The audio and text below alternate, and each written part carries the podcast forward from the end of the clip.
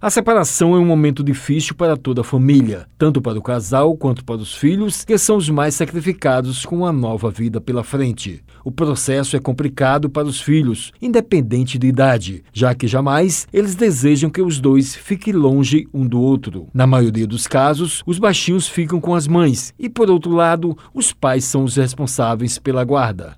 É o caso de José Ailton, divorciado há três anos e atualmente mora com a filha Leila Ellen, de 10 anos. Ele falou da separação, do comportamento da filha e o relacionamento com a mãe. O processo da minha separação foi muito dolorido e complicado porque a mãe dela não queria me dar o divórcio a respeito da minha filha. Minha filha não ficou assim por dentro dessa situação, porque ela tem uns oito anos na época, mas em termo assim, a minha filha não ficou é, triste, alguma coisa nela. Ela ficou bem porque ela não sabia da situação. Porém, o relacionamento da minha ex comigo, eu não quero assim conversar com ela. A psicóloga Kelly Laurentino disse como os pais devem agir com os filhos no momento da separação pais eles tomam a decisão pelo divórcio, eles devem comunicar ao filho, de preferência os dois juntos, devem ter o máximo de clareza a respeito do assunto, que eles evitem ficar culpando um ao outro. E também não é necessário que eles entrem em muitos detalhes,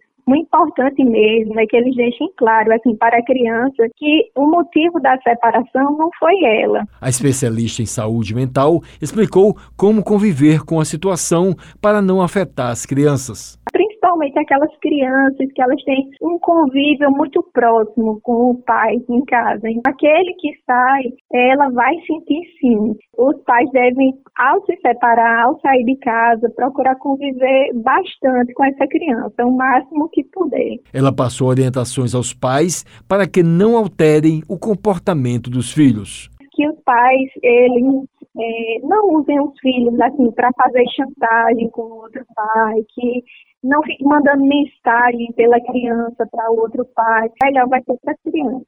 Wellington Sérgio para a Rádio Tabajara, uma emissora da EPC, Empresa Paraibana de Comunicação.